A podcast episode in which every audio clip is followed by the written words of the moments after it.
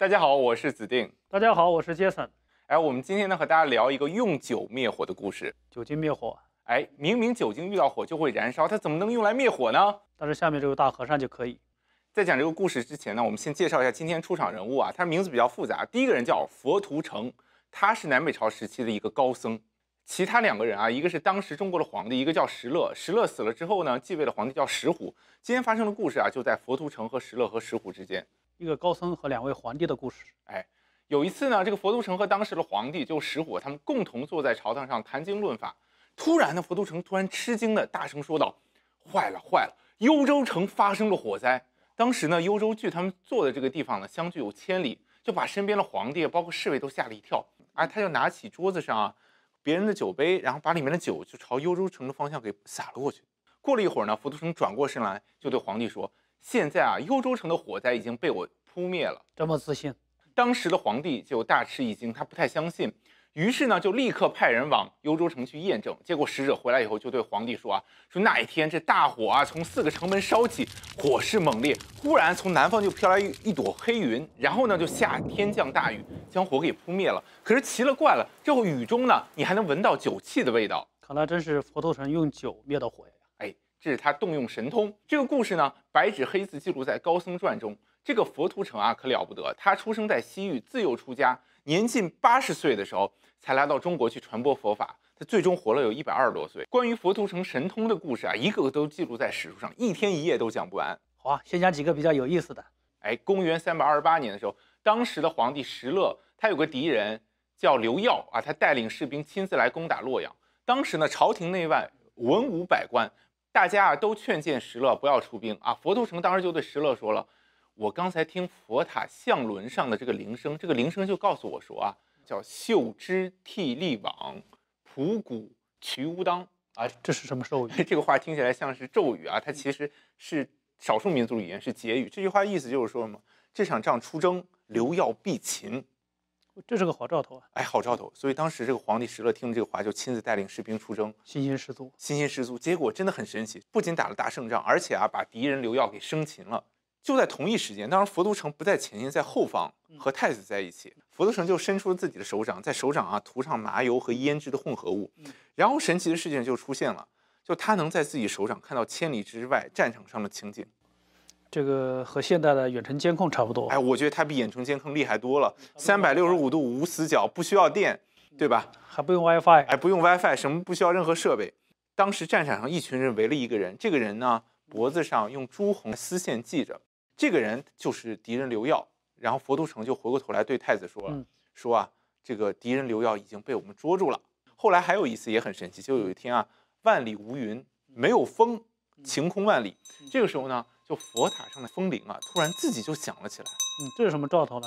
哎，他就好像在说话一样，跟佛都城在讲话。佛都城听了这个铃声，转过身来就对身边的人就说了，嗯，说这个风铃告诉我啊，说我们国家今年一定有大丧事。哎，结果就在这一年。当年七月，当时的皇帝石勒就得病去世了。未卜先知啊，未卜先知，所以佛都城它不仅能够预知未来啊，它历史上记载，它还有一种特殊的能力，就是它能够和龙打交道。这个故事出自于正史，就是《晋书·佛图澄传》记载，就有一年，就当时都城，嗯，护城河突然没水了，当时皇帝就很着急。是啊，这个牵扯到安全问题。哎，对你护护城河没水，敌人打过来就直接爬城墙了。所以当时他就找来佛图澄，就对佛图澄说：“说大和尚，你看我们现在没水了。”怎么样才能弄到水呢？佛图澄当时呢就对皇帝说：“我们这个水源深深处啊，它其实是有一个神龙，我们要念咒语命令这个神龙，然后这个神龙呢就能让这个水源出水。”佛图澄当时就带领着很多弟子啊，就来到这个水源地。佛图澄啊自己坐在一个绳床上，然后令人焚香，同时自己念咒语，一连念了三天三夜。三天三夜，这太太辛苦了。哎，龙它可能不是一般的生物，你可能一一两天是不能够命令它的。然后这个三天三夜之后，神奇的事情发生了。嗯，就在这个本来干涸的这个地面，突然涌起了泉水，并且随着泉水涌出来，还有一只五至六寸长的小龙也跟着出来了。周围人都得看呆了。哎，大家都看呆了，和尚都争着要去看这个龙。佛陀神就说了，就是这个龙啊有毒，大家不要靠近它。嗯，过了一会儿啊，这个水就变得特别大，马上就把这个护城河给填满了。我们看历史上记载了很多佛图城关于神通的故事。说实在的，我们都觉得。这到底是不是真的？其实不止我们现在有的人这么想，在一千六百年前，就是当时这个皇帝石勒，他其实心里啊一开始对佛图澄也是有疑虑的。他刚认识佛图澄的时候，就想试探一下佛图澄到底是真本事还是假本事。在一天晚上，在营帐中啊，他自己身披金甲，手拿着刀，然后呢就派人给佛图澄传话，就说啊，说我们大将军不知道去哪儿了。你能不能找找看大将军在哪？石勒本来自己的想法是什么？就是试探一下佛都城。佛都城要是没有真本事，他说不定就跑到自己的营帐来找自己。这个时候呢，我就手起刀落，我就把他杀了。结果这个使者一过来，还没张口，佛都城就说了：“今天晚上并没有盗贼，将军营帐内弄那么森严，到底是干什么？”当时使徒一听就知道佛都城明白发生了什么事儿，就回去就报告给石勒。石勒一听。吓得一身冷汗，吓出一身冷汗来，就说这真的是神僧啊！但是呢，时间一久，这石勒又想了，说浮屠城这么样一个高僧，什么都知道，他知道我想什么，我不知道他想什么，嗯，心里总觉得不是个事儿。万一有一天浮屠城对自己不利怎么办呢？然后呢，他竟然又起了杀心，真是伴君如伴虎啊！哎，但是佛都城啊，他真的是能知道别人的心思。然后当时佛都城自己就找个地方悄悄藏了起来，然后他对弟子说，嗯，如果石勒来找我。你们就跟他说不知道，嗯，结果石勒啊找佛图澄找了两天，哪里都找不到他，嗯，石勒这时候心里就有点后悔了，哎，对，他就想说，你看我对圣人起了歹心，圣人肯定知道，他肯定会离我而去，嗯，结果石勒一天晚上翻来覆去，怎么也睡不着觉，结果第二天早上一起床就看到佛图澄啊就在自己门外等着呢，嗯，哎，石勒当时是又惊又喜，佛图澄这时候就说，前两天啊，我看你心中有怒气。我这不就姑且回避了一下吗？嗯，今天啊，我看你心意已经回转，我就回来找您了。石勒这么一听，知道佛图城知道自己的心思，所以再也不敢对佛图城有不敬的这种想法了。是，佛图城类似这种神通的故事，在历史上其实还有很多。嗯，而且很多呃其他的佛家人物或者道家人物也都施展施展过不同的神通。对的，对吧？比如玄奘。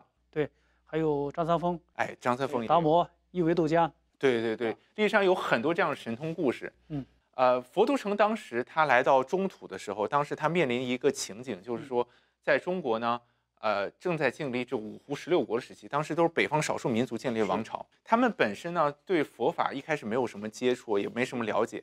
就比如说石勒，当时一开始见到佛都城的时候，他就说了这么一句话，叫“佛法是什么？佛有什么灵验的？”当时佛都城是这么回答的，说：“佛法虽然高深。”但也可以用简单直观的事情来验证。说完呢，佛图澄便从怀里拿出一个碗来，在这碗呢装上水，然后呢他开始烧香念咒。没过一会儿啊，就从这清水中啊生出一株莲花来，光彩夺目。哇，这个太精彩了！哎，石勒当时一看啊，就对佛图澄佩服的五体投地，然后就奉佛图澄为大和尚。后来又有一次呢，就是石勒当时有个部下叫石聪，就是我们吃的这个葱。他要叛乱，但是佛图澄他有预知未来的能力，他就看到了。然后呢，他就对石勒说这么一句话：说今年的葱里面啊有虫子，这个虫子会害人的。嗯，但是石勒当时就听不懂，于是他真的下了一道命令，就让全国人啊不要去吃葱。佛图澄也不能明说，所以这样说了，但是他悟性不好，不知道说的啥意思。哎，佛图澄他只能暗示嘛。对，就石勒他作为后赵的开国皇帝是这样。接下来一个皇帝石虎啊，他也差不多。嗯，就当时呢，有一个人，他是大司马这样的一个官，他当时在幽州这个地方作恶多端吧。